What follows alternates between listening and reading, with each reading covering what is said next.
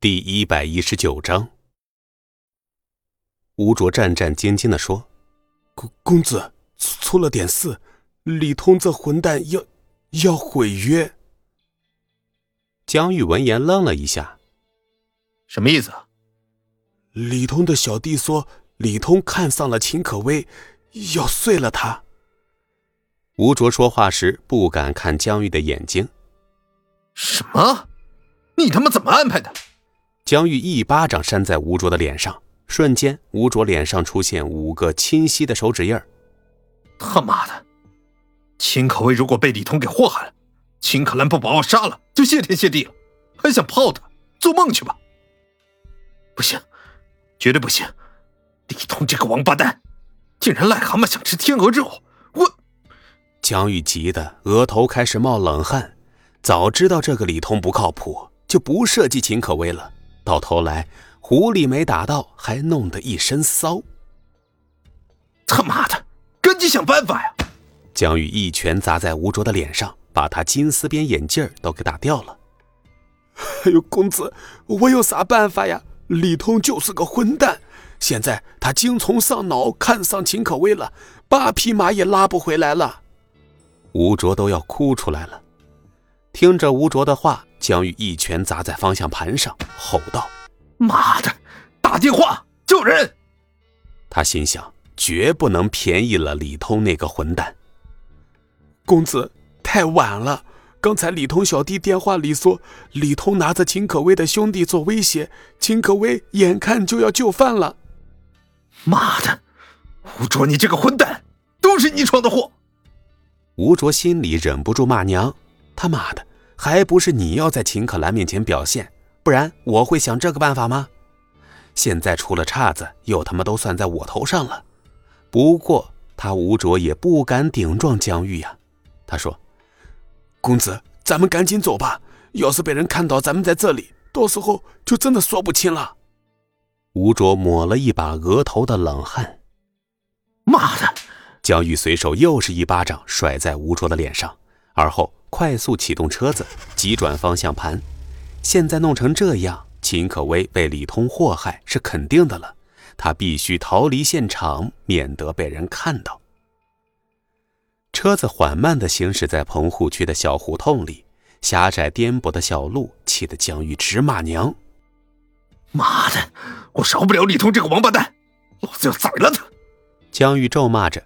突然，就在车子要驶出胡同的时候，江宇觉得眼前一花，车前一个人影飞速闪了过去。江宇一脚刹车，怒骂道：“他妈的，吴卓，滚下去，看看哪个混蛋大半夜出来闹鬼！”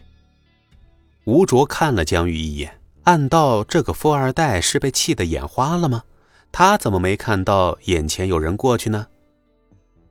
孙离顾不得查看奔驰车里到底是谁，身形快速闪过棚户区的胡同。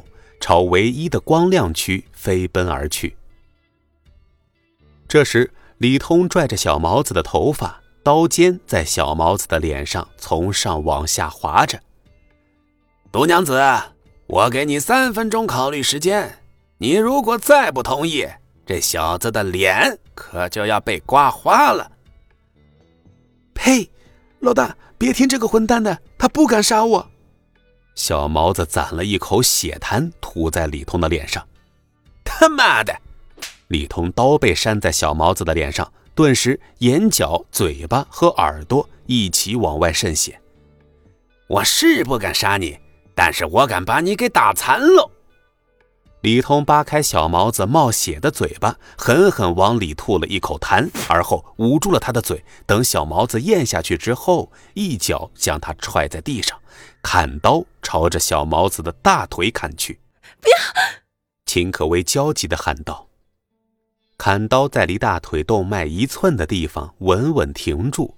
李通阴谋得逞，嘴角阴笑，看向秦可薇：“嘿嘿，想通了。”秦可薇将手机隐蔽的塞给旁边的小弟，小弟赶紧收起来。他知道老大肯定是让自己给那个高手姐夫打电话。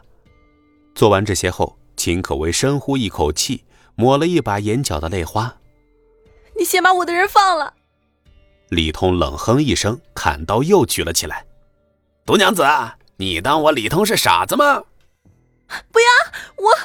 秦可薇不想说出自己的身份，可是事到如今，不说出身份，自己只能被这个混蛋给糟蹋了。我是秦氏集团秦可兰的妹妹。什么？你是秦可兰的妹妹？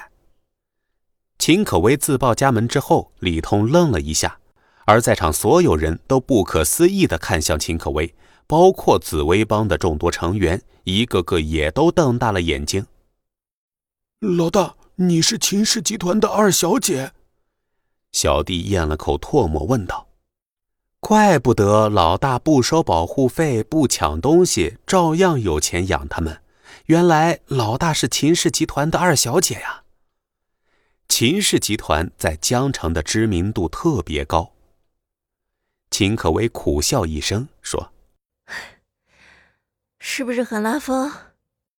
若不是被逼无奈，他绝对不会说出这层身份的。”小弟们的眼中露出无奈。可薇姐，如果你以前说出来，我们会很高兴，跟了个有大背景的老大。可是现在，现在怎么了？小弟指了指李通身后，你看他们。闻言，秦可薇疑惑地向前看去，只见原本被自己身份镇住的混混们，突然间开始奸笑起哄。哎呦喂，老大威武！老大睡了他，就地正法！起哄声、呐喊声此起彼伏，秦可薇浑身颤抖着，难以置信地看着像是打了鸡血一样亢奋的人群。他面色惨白，嗫嚅道：“为什么会这样？可薇姐，这些都是混蛋。这时候你暴露自己的身份，只会让他们觉得更刺激。”小弟挡在秦可薇的身前，眼神警惕的看着李通：“嘿嘿嘿，秦家的二小姐哈，毒娘子啊，是不是以为搬出身份，我们就会害怕了？”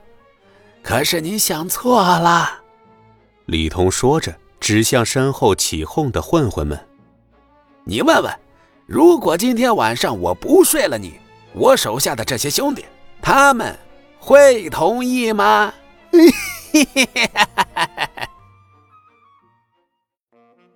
本集播讲完毕，感谢您的收听。